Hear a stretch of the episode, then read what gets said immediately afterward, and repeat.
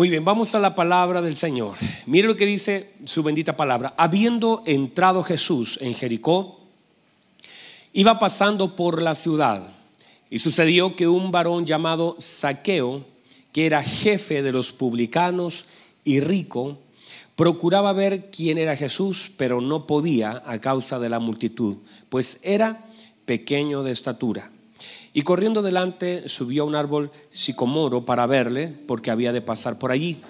Cuando Jesús llegó a aquel lugar, mirando hacia arriba, le vio y le dijo, Saqueo, date prisa, desciende, porque hoy es necesario que yo pose en tu casa. Entonces él descendió a prisa y le recibió gozoso. Al ver esto todos murmuraban diciendo que había entrado a posar con un hombre pecador. Entonces Saqueo puesto en pie dijo al Señor, He aquí Señor, la mitad de mis bienes doy a los pobres y si en algo he defraudado a alguno, se lo devuelvo cuadruplicado. Jesús le dijo, hoy ha venido la salvación a esta casa, por cuanto él también es hijo de Abraham, porque el Hijo del Hombre vino a buscar y a salvar lo que se había perdido. Tome asiento, por favor. Vamos de inmediato a la palabra del Señor.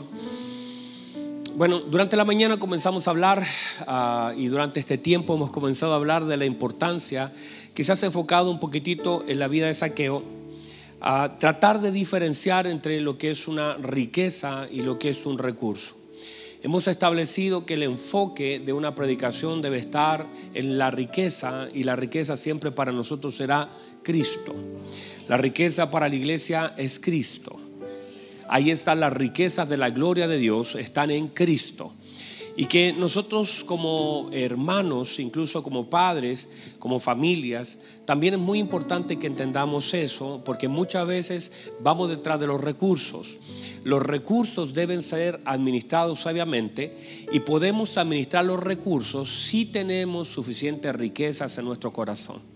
O sea, debemos aprender a manejar los recursos, pero en la medida de la riqueza que hay en nuestro corazón. No podemos confundir recursos y riquezas, son cosas completamente diferentes riquezas hablan de Cristo en nosotros, recursos hablan de cualquier recurso, sea económico, sea a, nivel intelectual, recursos. Eso, eso, no está mal, no estamos peleando contra los recursos. Qué bueno que usted tenga recursos, qué, qué bueno que tenga un hermoso trabajo, eso tiene que saber administrarlo. Pero a veces, lo dijimos hace días atrás, cuando vamos detrás de los recursos, muchas veces empobrecemos a nuestra familia.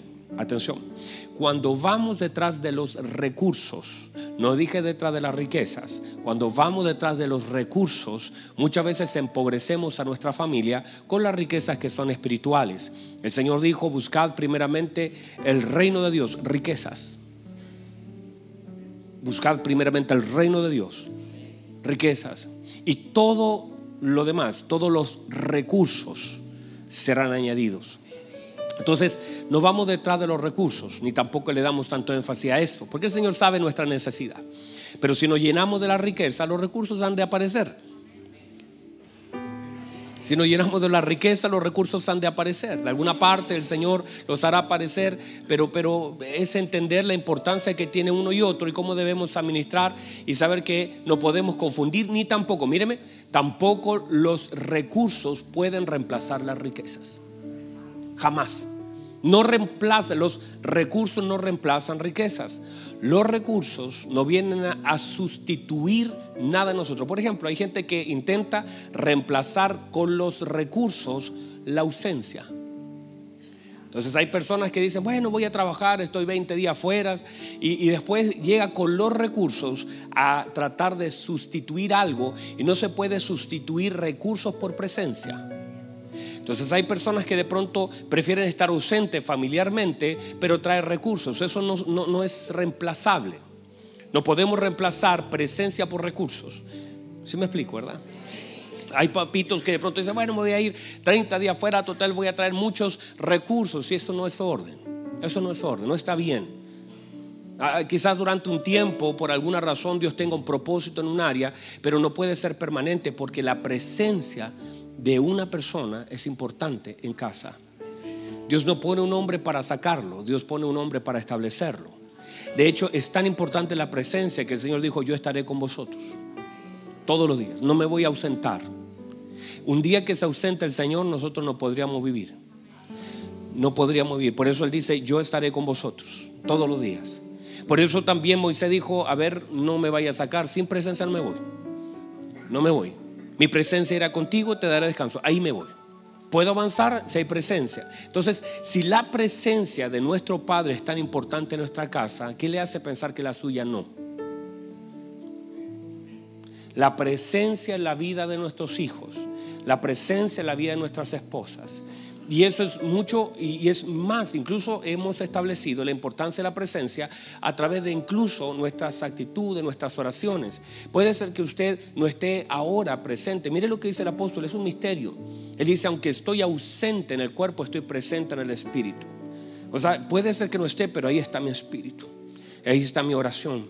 Ahí está mi fe está con ustedes. Uno se va a despedir de sus hijos cuando van a clase, pero dice, hijo, ya no te voy a ver un par de horas, pero mi espíritu, mis oraciones.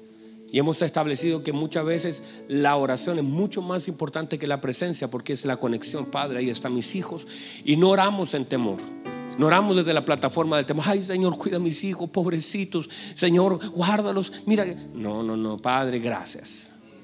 Gracias porque usted cuida a los suyos. Y mis hijos están en sus manos. Salieron de las mías, pero están en las suyas. Entonces uno ora desde la plataforma de la fe, no desde la plataforma del temor.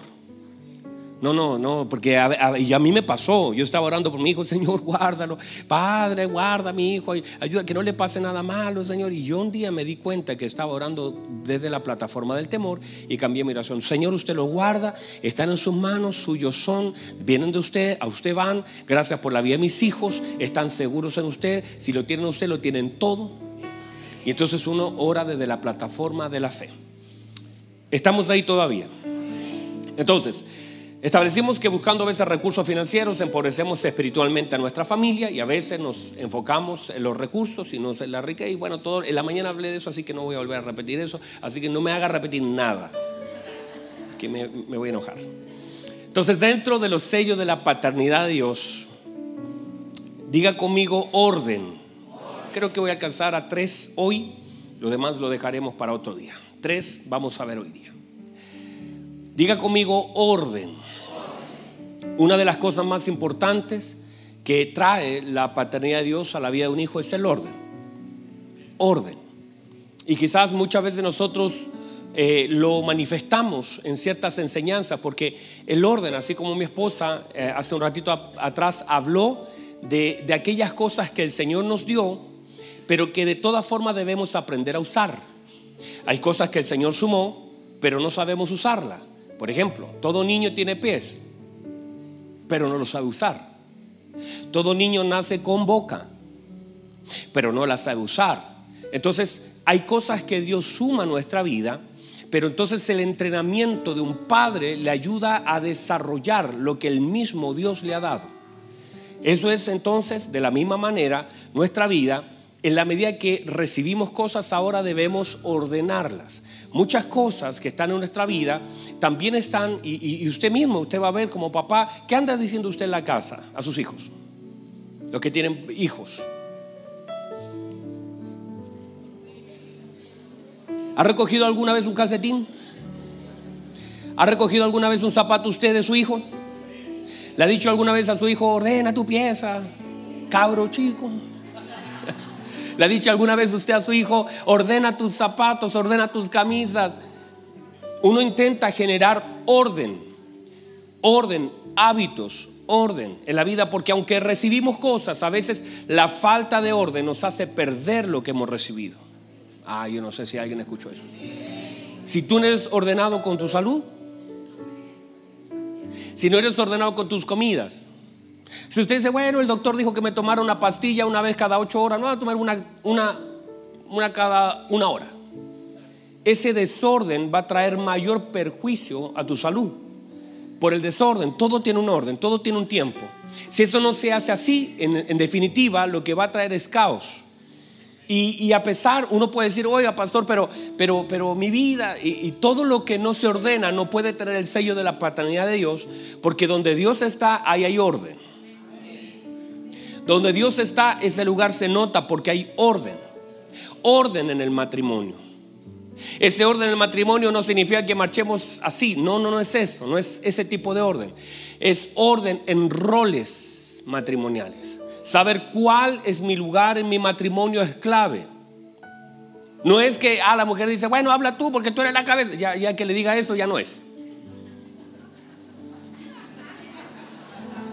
La mujer dice, no, si yo le doy el lugar a este, pero este no. Ya, ya, ya sé dónde está el orden. Cuando, cuando la mujer tiene que hacer que el hombre tome su lugar, ya está fuera de lugar. O sea, hay mujeres que dicen, no, eh, habla tú porque tú eres el hombre. Ya inmediatamente está ejerciendo un desorden manifestado a través de ese orden, que es un desorden, en medio de ese orden que está desordenado. Anoten eso en fe. Entonces, muchas veces los desórdenes, eso, eso provoca caos, provoca molestia. Todas las cosas que nos ordenan, tiempos desordenados, vidas desordenadas. Hay padres más interesados en la pieza del hijo que en la vida del hijo. ¿Verdad, no? Hay padres que más están interesados en que la zapatilla estén ordenada que en la vida del hijo. Y a veces lo ven ordenado y revisa las tareas, está todo ordenadito, pero la vida está desordenada. Y Dios nos agrada de las vidas desordenadas. En Israel, en Silo, había un problema. Y el problema lo tenía un sacerdote llamado Elí, que tenía la vida de sus hijos desordenadas. Todo estaba, de hecho, se preocupaban de la lamparita, se preocupaban del incienso, se preocupaban de las ofrendas, todo funcionaba, pero la vida de sus hijos estaban desordenadas. No tiene sentido que yo me preocupe de algunas áreas y descuide otras. No es más importante la pieza que la vida, aunque la pieza refleja un poco de la vida. Porque uno entra a la pieza e inmediatamente conoce algo de la vida. Si yo quiero conocerlo a usted, basta entrar a la pieza, echar una mirada. Cierro la cortina y digo, y ya sé cómo es. Dígame, por favor. No sé por qué aplaudieron, pero como que, para que no siga hablando del tema, yo creo que como corte ya. Hasta ahí entendía. Pero pongan atención. Muchas veces estamos más preocupados de la pieza que de la vida. Es importante la pieza, pero más importante la vida. Y a veces nosotros mirando cosas las pasamos por alto. Y no vamos ahí de frente. Y no somos sinceros. Y no nosotros mismos no estamos dando señales de orden.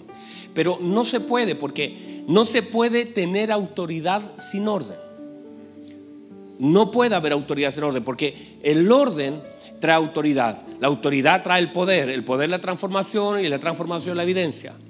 Pero si nosotros no tenemos orden, tampoco, por ejemplo, un padre que tenga una vida desordenada, una vez vino a conversar un, papito conmigo y me dijo esto. No le voy a decir que papito, así que no lo insista, no lo voy a hacer. No voy a dar nombres desde acá. Pero vino y me dijo, yo estoy un poquito en desacuerdo que mi hija se case. Eso fue porque iba a casarse la hija. Me dijo, yo estoy un poquito en desacuerdo que mi hija se case. No estoy como de acuerdo. Entonces, y yo le dije, ¿por qué no? Porque el muchacho no, no, no, no me gusta mucho y todo, ¿ok?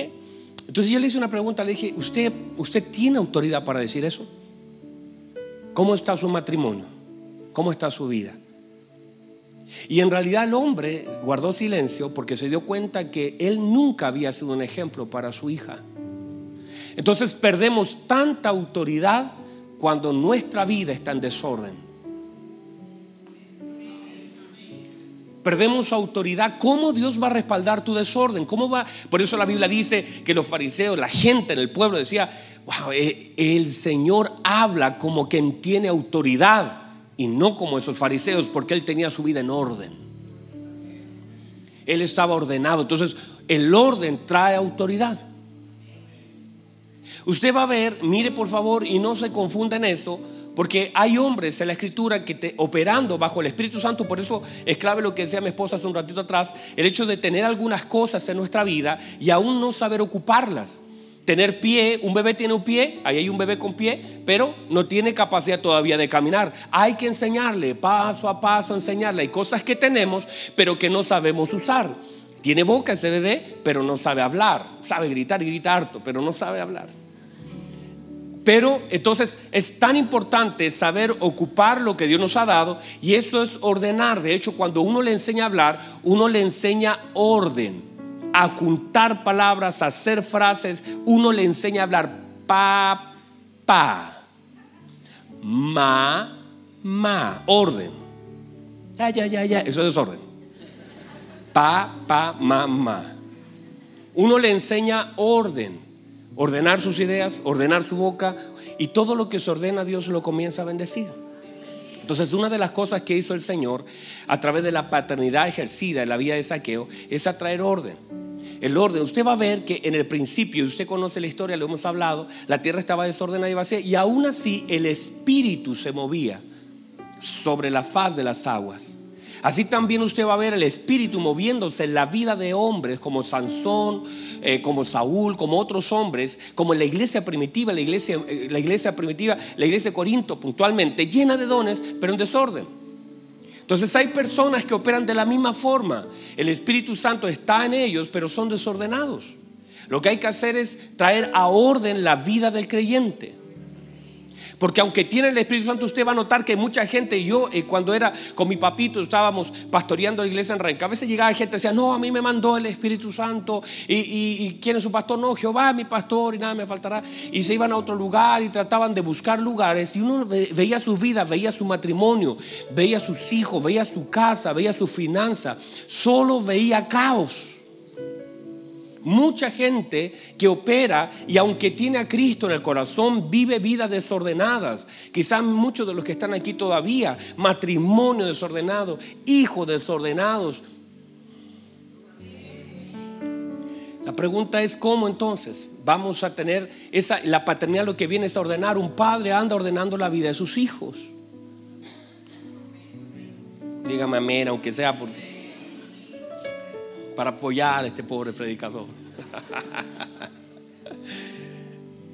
Un padre ordena la vida de sus hijos. Un verdadero padre le interesa la vida de sus hijos, por eso la ordena. Uno le dice, cepíllese los dientes después de la comida. Uno intenta generar conductas y orden en la vida de sus hijos. Eso hace un padre. Eso es lo que intenta. Mire lo que hace el Señor en la vida de Saqueo. Le, le da un orden. Y es tanto el orden que ahora las prioridades que eran de saqueo, que antes acumulaba, ahora suelta. Ahora deja. Ahora dice, bueno, ya fue, ya no necesito. ¿Por qué? Porque trajo orden. La vida de Cristo en la casa de saqueo trajo orden. Y, y ese orden trajo bendición a su casa, a pesar de que parece que quedó con menos, en realidad quedó con más. Porque aunque se despojó de recursos, ganó riquezas. Y la manifestación de las riquezas hizo que él soltara recursos. Esa manifestación de que ahora llegó Cristo y la salvación llegó a su casa, la salvación no era, no era plata, la salvación era Cristo. Y ahora viene el orden ajustar. Mire lo que sucede en la vida de él. Ahora él es capaz de restituir él es capaz de decir, yo quizás dañé a algunas personas, pero lo voy, no, Él no dice, lo voy a devolver lo que me, me robé. No, lo voy a cuadruplicar. No era necesario, pero Él lo hace por causa de orden, porque está operando ahora en el Espíritu de Cristo de restitución. Y es capaz de decir, si yo me equivoqué, voy a compensar. ¿Qué restitución? Compensación por los daños causados. Hay gente que dañé y verá mi arrepentimiento por medio de la restitución. Voy a manifestar que Cristo ha llegado a mi vida. Y que Cristo al llegar a mi vida trae orden. Y el orden entonces en la vida de Ezequiel hace que las cosas cambien. Usted va a ver un lugar llamado el Valle de los Huesos Secos. En ese Valle de los Huesos Secos usted va a ver al profeta que va a ese lugar y comienza, el Espíritu dice que lo hace ir alrededor de ese valle de los huesos secos y mirar esos huesos secos. Y la Biblia dice que Él dice que eran secos en gran manera. Ahora, la pregunta del Señor, ¿vivirán estos huesos? Pero antes de que esos huesos vivan y antes que el Espíritu venga a darles vida, lo que hace el Señor es provocar un movimiento. La Biblia dice que comenzó a temblar la tierra y que el, fémur que estaba por allá y que el pie que estaba por allá y la cadera que estaba por allá, que estaban esparcidos. Lo primero que el Señor hace es traer orden. Y dice que se juntó el hueso con su hueso. Y todo era, era un, un, un, esqueleto. Eran como, como zombies. No le digan eso a mi hijo porque anda preguntando si existen. Y dice que lo juntó hueso con hueso. Quiere decir que antes de poder levantarse como un ejército, el Señor lo que hizo fue unir. De hecho, es lo que hace. La iglesia primera dice que estaban todos unidos. Y dice que estaban juntos, pero también unánimes. Y luego dice que descendió el Espíritu. Entonces muchas de las cosas donde necesitamos del Espíritu de Dios, también Dios necesita que nosotros las ordenemos. Porque el orden es parte de lo que de las tareas asignadas al hombre. Vamos otra vez el orden es una tarea asignada al hombre. Hay cosas que son la obra de Dios y otra cosa son las tareas y asignación del hombre. Y no podemos esperar que Dios haga lo que me corresponde a mí hacer. Ay, Señor, ordena mi vida. Y el Señor dice, no ordena a usted. Dios te puede ayudar, te puede dar luz. Pero hay muchas cosas que son tareas de nosotros de soltar, de renunciar. Hay cosas que usted tiene que ordenar, que tiene que dejar el orgullo, tiene que dejar tantas cosas, debemos dejar tantas cosas por causa de lo que el Señor demanda de nosotros, pero a veces queremos que Dios haga lo que me corresponde hacer a mí. No, usted no, ¿verdad? A mí. Necesitamos traer orden. Y mire lo que le dice el Señor al, al rey Ezequiel. Ordena tu casa. Ezequiel, no la voy a ordenar yo. Ordénala tú. yo te doy la palabra, Ezequiel. Vas a morir, te lo vengo a avisar con tiempo, pero ordene su casa.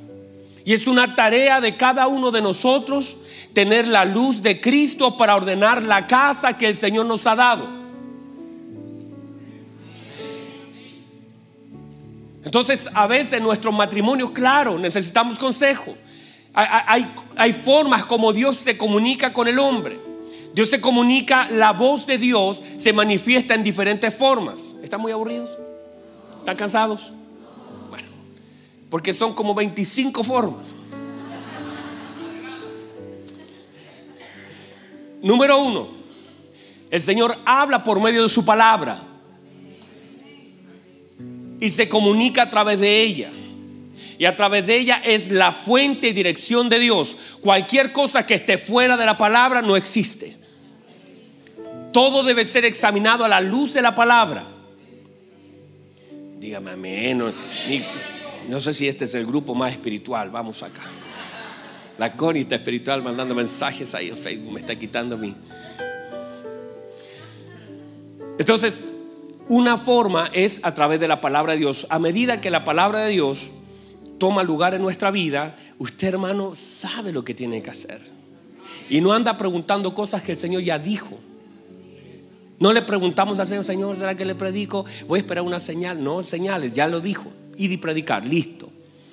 Ahora lo que hace el Espíritu es darte el tiempo. Porque muchas veces aún el mismo apóstol Pablo dijo, vamos a ir a predicar, porque ese era predicador, pero hermano, terrible, ese hombre no dejaba descansar a nadie. Por eso anduvo peleado ahí con Bernabé, no dejaba descansar. Pero él dice, vamos a ir a predicar. Y el Espíritu Santo dijo, no, todavía no. ¿Es malo predicar? No, pero hay tiempo. No tienes que ir ahora. Entonces, ser sensible a la voz del Espíritu Santo. Entonces, número uno, la palabra. Diga conmigo palabra. Número dos, consejo. El Señor también nos habla por el Espíritu de consejo, la boca de hombre de Dios, que de pronto a través de una palabra direccionada sobre un caso nos da luz. Y a veces ya han venido, hay personas que vienen aquí, pastor, no sé qué hacer. Y de pronto por esa gracia del Señor uno le dice, ahí está. Y la gente, uy, pastor, no lo había visto, ahí estaba.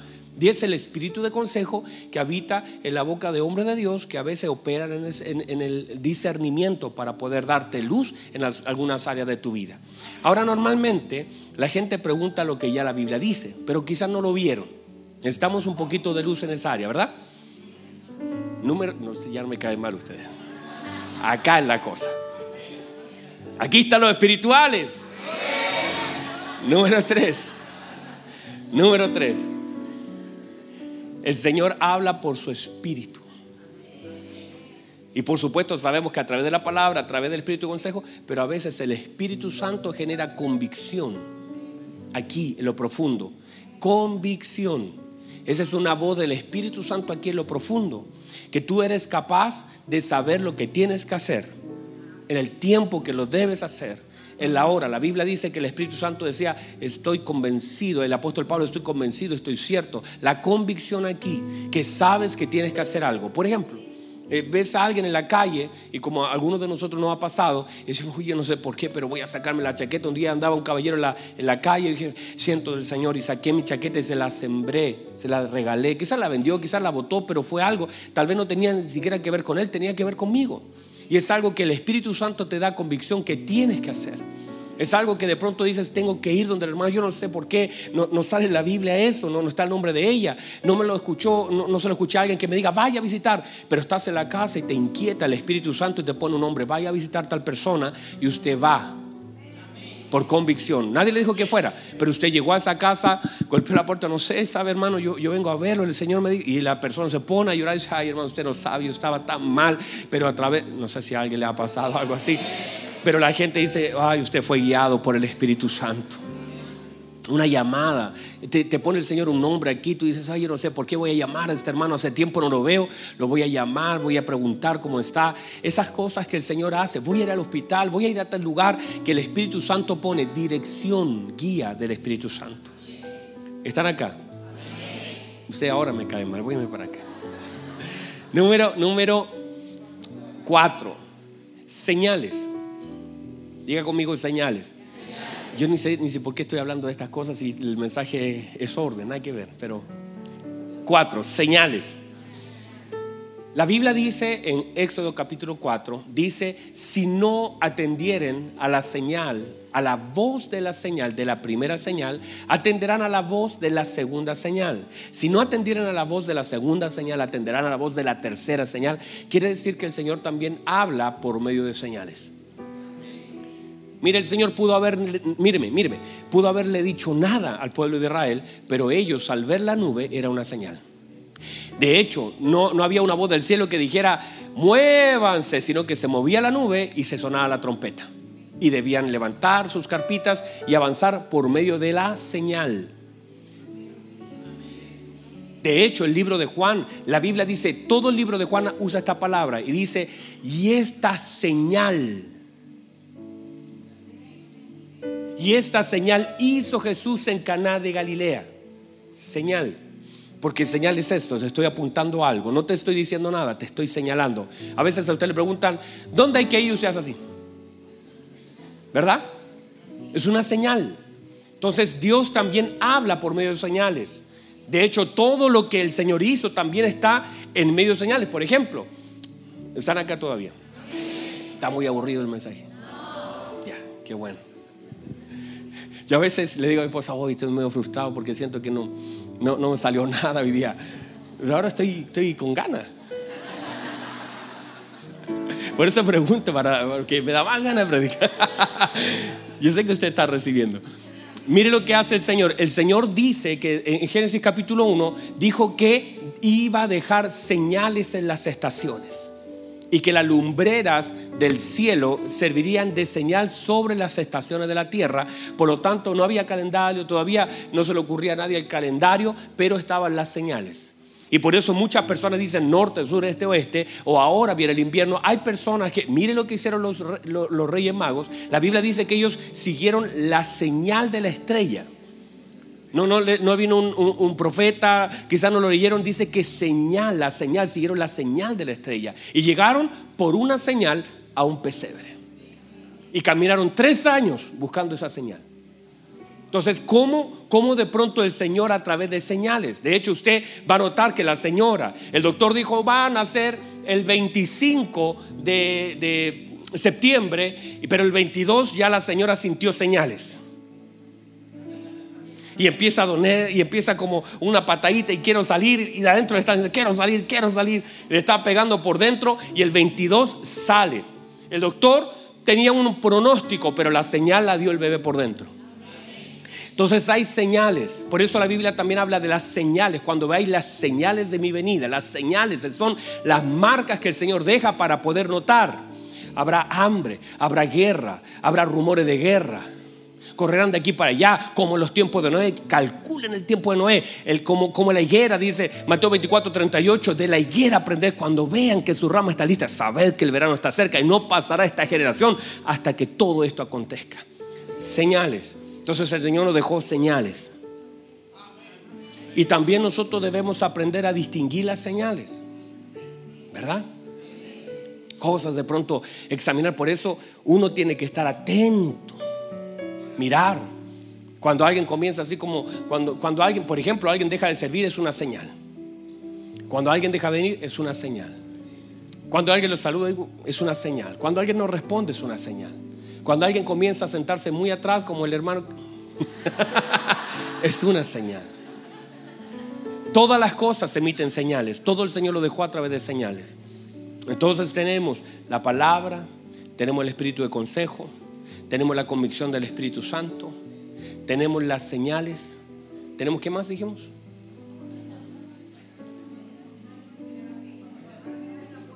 ¿Y cuántas le dije que eran? 25. Bueno, vamos a dejar hasta ahí por ahora. Pero la importancia, los sueños. Deje darle otras pocas, los sueños. La Biblia dice, a mis siervos y a mis siervas les hablaré por medio de sueños. ¿Cómo? Ahora, no cualquier sueño, porque usted, hermano, supiera todos los sueños que yo tengo que leer. De hermano, ay, pastor, otra vez volví a soñar. Y yo, ay, santo. ¿Cómo era el dragón? Estaba, era rojo, era celeste, ¿qué color es? Hay hermanos que sueñan todos los días y hay gente que dice, pastor, yo no sueño nunca. Y ya entiendo por qué no sueñan nunca, porque cuando sueñan, una cosa rara, hermano, y quieren que uno le interprete. Pastor, ¿qué piensa usted? Yo digo, mm, pienso que está fuerte el sueño, hermano. digo, está, bueno el sueño, está bueno para escribir una película, cualquier cosa. Pero así como espiritual, bueno, eh, por supuesto, míreme, no póngase serio, en serio el, sueño, por eso la Biblia dice que en los posteriores días derramaré de mi Espíritu Santo. ¿Y qué dice? Los jóvenes y los ancianos, porque los sueños son un lenguaje del Espíritu Santo. Pregúntele a José, pregúntele a, a Daniel, cómo esos hombres por medio de sueño pudieron conectar con el palacio cómo eran capaces de interpretar cosas tan secretas. Es más, personas que a nivel espiritual son capaces, como en el caso de Daniel. Daniel fue, cierto que al rey se le olvidó, Nabucodonosor se le olvidó su sueño. Ya eso, ya interpretar es una cosa. Pero otra cosa, decir, mira, tú soñaste, esa es otra cosa. Pero esa es una forma como el Señor también, porque a Moisés se le dice, le dice el Señor a Moisés, a mis siervos y a mis siervas me apareceré por medio de sueños. Ahora entiendo por qué algunos aquí en vez de escuchar la palabra se quedan dormidos. Están diciendo ya que no, el pastor no anda más o menos, mejor busco la otra revelación. Pero cómo, cómo el Señor también, muchas de las cosas que nos ha dado ha sido también por medio de sueños. Pero esos sueños, hermanos, son claros. Esos sueños permanecen en el corazón de la gente. Pasan años y el sueño está ahí todavía. Pasa tiempo y tú dices, yo no sé, todavía lo puedo, lo puedo ver. Me recuerdo un sueño de Connie, ¿te acuerdas, Connie? Un sueño con esas cruces de oro delante de ti, es un sueño claro. Entonces, uno cuando tiene un sueño, también uno despierta. Mire, por favor, Dios no te despierta en la noche para desvelarte. Dios se despierta para revelarte. Y a veces nosotros despertamos por la noche y decimos, ay, estoy desvelado. No, no, no, no. Entienda, Dios se despertó para tener un tiempo contigo. No estás para desvelarte, Dios no está tratando de que estés cansado el día siguiente. Te despierta por la noche y si te sientes medio inquieto, levántate a orar. Levántate y dice, Señor, ¿qué quiere usted? Tal vez me va a entregar algo, me voy a volver a dormir, quizás allí usted va a hacer un depósito de algo que yo necesito, algo para mi hermano, algo para mí, algo para la iglesia. Pero aprende a identificar las cosas del Señor. Y es allí donde necesitamos discernimiento para determinar aquellas cosas que son del Señor. Hay cosas que son, usted sabe, por ejemplo, mire, usted sabe que los ciegos no sueñan. Usted sabe que los que son ciegos no tienen capacidad de soñar porque no tienen imágenes. Entonces, es importante que también los sueños tienen que ver con las imágenes. Si usted se quedó hasta tarde viendo una película y tantas cosas, se metió en la cabeza y comió, hermano, como nunca antes, y después va al otro día, me llama a las 6 de la mañana, pastor, tuve un sueño. Y la primera pregunta, ¿qué hizo anoche? Si usted dice, no, pastor, yo estuve en oración, yo estuve clamando al Señor, le pedí al Señor algo, y de pronto eso tiene mucho del Señor.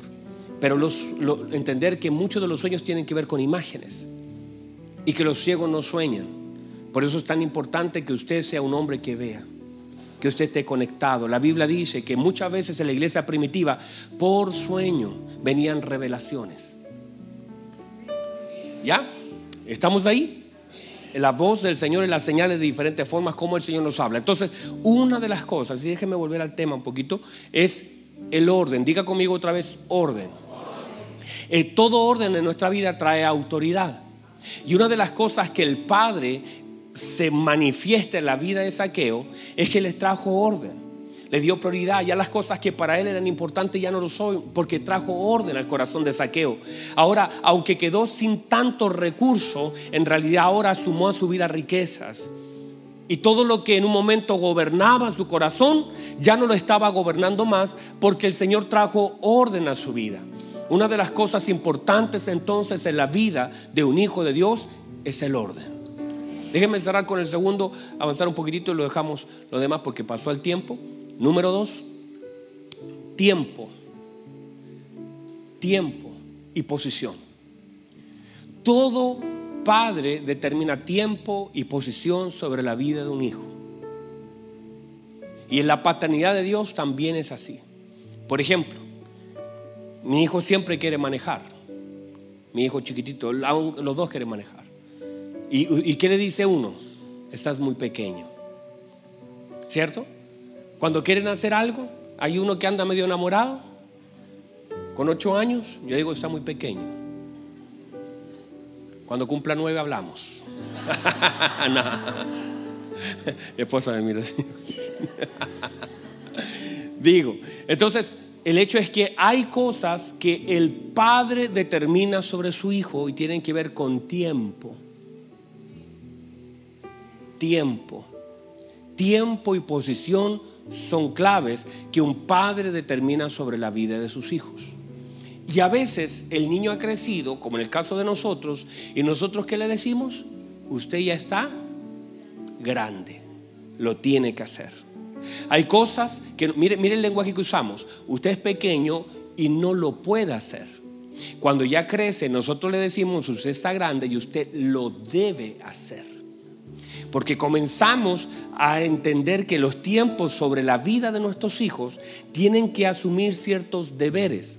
Así también nosotros no podemos pasar toda la vida en una congregación sin asumir que hay cosas que debemos hacer. Están acá todavía. Entonces, un padre, por eso cuando el Señor viene a la, a la, vida de saqueo, Él lo ubica en el tiempo y en la posición. Le dice, baja rápido. Y le dice, baja, sal de tu posición, tiempo y posición. Sal de tu posición, baja. ¿Por qué? Porque es necesario que yo entre, pero míreme por favor. El Señor no puede entrar si primero no se baja. Se debe bajar para que el Señor pueda entrar. Y el problema es que a veces perdemos tanto porque no bajamos. Y a veces nos subimos a lugares equivocados a veces nosotros, por causa del lugar, el Señor no puede entrar. Porque humillaos bajo la poderosa mano de vuestro Dios, para que Él, para que Él los exalte cuando fuere tiempo. Tiempo y posición. Humillaos bajo la poderosa mano, posición, para que Él los exalte cuando fuere tiempo. Y cuando todo está fuera de tiempo, recuerden, los hijos de Aarón fueron a ofrecer fuego, no era malo, no, no era malo, pero era fuera de tiempo. Se pusieron en un lugar fuera de tiempo. Entonces un padre determina el tiempo, pero a veces cuando no bajamos, saqueo, date prisa, desciende. Yo no voy a entrar a tu casa si tú no desciendes. No vamos a entrar a tu casa si tú no desciendes. Saqueo, no entro si tú no bajas. Hermano, el Señor quiere hacer cosas, pero debemos bajar. Es necesario que el hombre mengüe para que Cristo, solo entendió Juan, es necesario que yo mengüe para que Él crezca. Entender la importancia de bajar. A veces somos tan orgullosos los árboles que tenemos en nuestra vida de orgullo, de altivez, de soberbia, de, porque tuvimos un lugar, porque tuvimos una posición, porque tenemos un trabajo, porque tenemos una posición. Y a veces esa posición estamos tan arriba, no nos bajamos. No permitimos que el Señor entre en algunas áreas por causa de la posición y el tiempo que tenemos. A veces decimos, ay, que yo llevo 20 años en el Evangelio y ese pensamiento está tan equivocado. Llevo 30 años en el Evangelio, ¿qué me van a enseñar? Y te ponen una niña, eh, te ponen a Scarlett, te ponen a alguien adelante de ti y tú dices, ah, pero y tú menosprecias. Cuando el trabajo era tratar de tratar tu corazón hay áreas y tareas asignadas del Señor sobre nuestra vida, pero tienes que descender, tienes que bajar. No perdemos jamás delante de Dios cuando bajamos, cuando somos humildes, cuando recibimos el consejo, cuando recibimos la palabra, cuando reconocemos en la vida de otras personas la gracia que el Señor ha puesto. Pero hay que bajarse del arbolito, hay que bajarse de ese lugar. A veces hay que soltar saqueo. ¿Qué haces allí? Mire, mire la mente de saqueo. Saqueo conseguía las cosas a toda costa era rico, tal vez llegó allí porque el hombre era pilas, era rápido. El hombre hacía las cosas. Él, quería ver al Señor, dijo, no puedo verlo, buscaré cómo verlo, pero lo voy a ver. Y el Señor le dijo, saqueo, era, que, estás en un árbol. ¿Qué haces en un árbol, saqueo? ¿Qué haces allí? ¿Por qué no bajas? ¿Para qué te subes a un lugar? No está bien, desciende baja, yo quiero entrar, pero tienes que bajar. Y a veces nuestro orgullo impide que el Señor haga cosas mayores. Nuestra soberbia, nuestra altivez, porque el Señor no mora en la altivez del hombre. Dios da gracia a los humildes, pero resiste a los soberbios. A veces nuestra mente, ay, yo sé eso, ay, ya predicó a otra persona y comenzamos nuestro, estamos sobre algo que tenemos que bajar. Nuestra, nuestra conducta, nuestros pensamientos se transforman en árboles de nuestra vida que no nos permiten que el Señor pueda entrar, porque el Señor no entra a un corazón altivo. Aprended de mí, dijo el Señor, que yo soy manso y soy humilde de corazón, y hallaréis descanso para vuestras almas. A veces la falta de descanso es también la falta de humildad. A veces estamos tan llenos de nosotros mismos que no hay espacio para lo de Dios. Y tenemos entonces que bajar saqueo. Si bajas, yo entro. Baje saqueo. Baje un poco más. Baje un poco más. Baje un poco más. Saqueo, yo te puedo votar, saqueo. Mire, si yo lo podía votar, el Señor lo podía bajar. Le dijo, usted baje saqueo. Si usted baja, yo entro. Si usted baja, yo entro. Si usted baja, yo entro. Reciba eso, por favor. Si usted baja, si el Señor le está diciendo esto, si usted baja, yo entro en el asunto. Si usted no baja, yo no voy a entrar. Baje de corazón. Hágalo. Hermanos, que nosotros como iglesia seamos una iglesia humilde. Hemos luchado contra eso hemos orado, hemos bendecido. No, que el Señor nos guarde de soberbia, de orgullo, de altivez. Que siempre el Señor, su gracia esté con nosotros.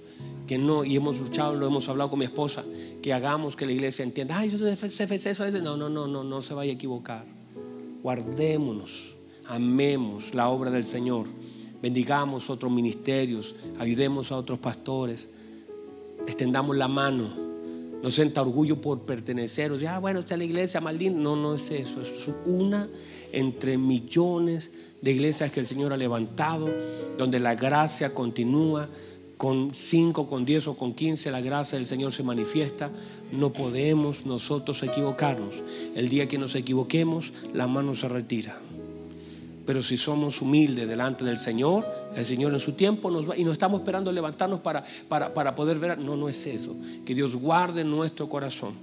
Que siempre tengamos en nuestro corazón el hecho de bajar para que Él suba. ¿Y por qué bajamos? Para que solamente la gente lo vea a Él que se vea Cristo.